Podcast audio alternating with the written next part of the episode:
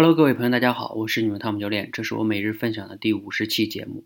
今天晚上啊，在我们直播的过程中呢，有一个同学来演讲，他讲完了之后啊，我发现呢，他讲的挺流利的。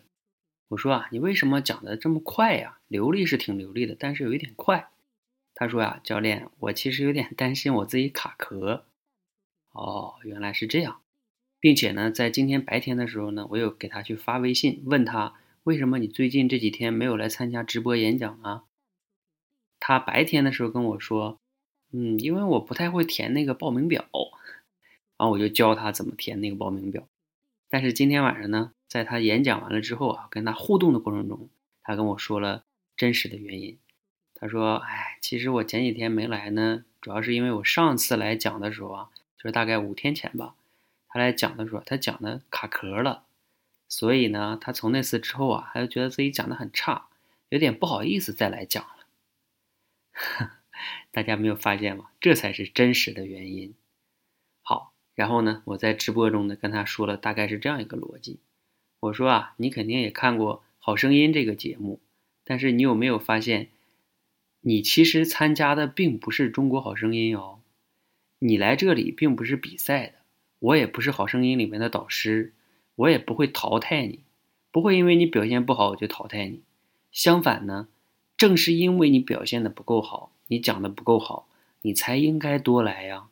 因为这里是提升的地方嘛。等你什么时候才可以离开呢？就是你已经讲的很好了，你表现很好了，你才可以离开。就像我们去驾校练车一样，你练的都不好的时候，你总是考试考不过的时候，那你就还得要去练嘛。那如果你已经考过了呢，你就不用去了。其实我这里就跟那个驾校有点非常像，帮大家把这个表达能力练好了之后，你就不用再来了嘛。你可以在生活中、工作中大展拳脚去了。好，所以呢，我希望大家能明白这个逻辑哈。这个逻辑呢，其实挺简单的，但是呢，我们很多人呢，一拿到练口才这件事情上，涉及到丢人啊、不好意思啊等等等等。就容易把自己带沟里去了，就跑误区里去了。所以啊，我希望大家呢能走出误区，想清楚这个背后的逻辑。记住我这句话：你来我这里练习，你不是来加参加比赛的。你不需要每次都表现那么好，你要每次都表现那么完美，那你就不用来练了。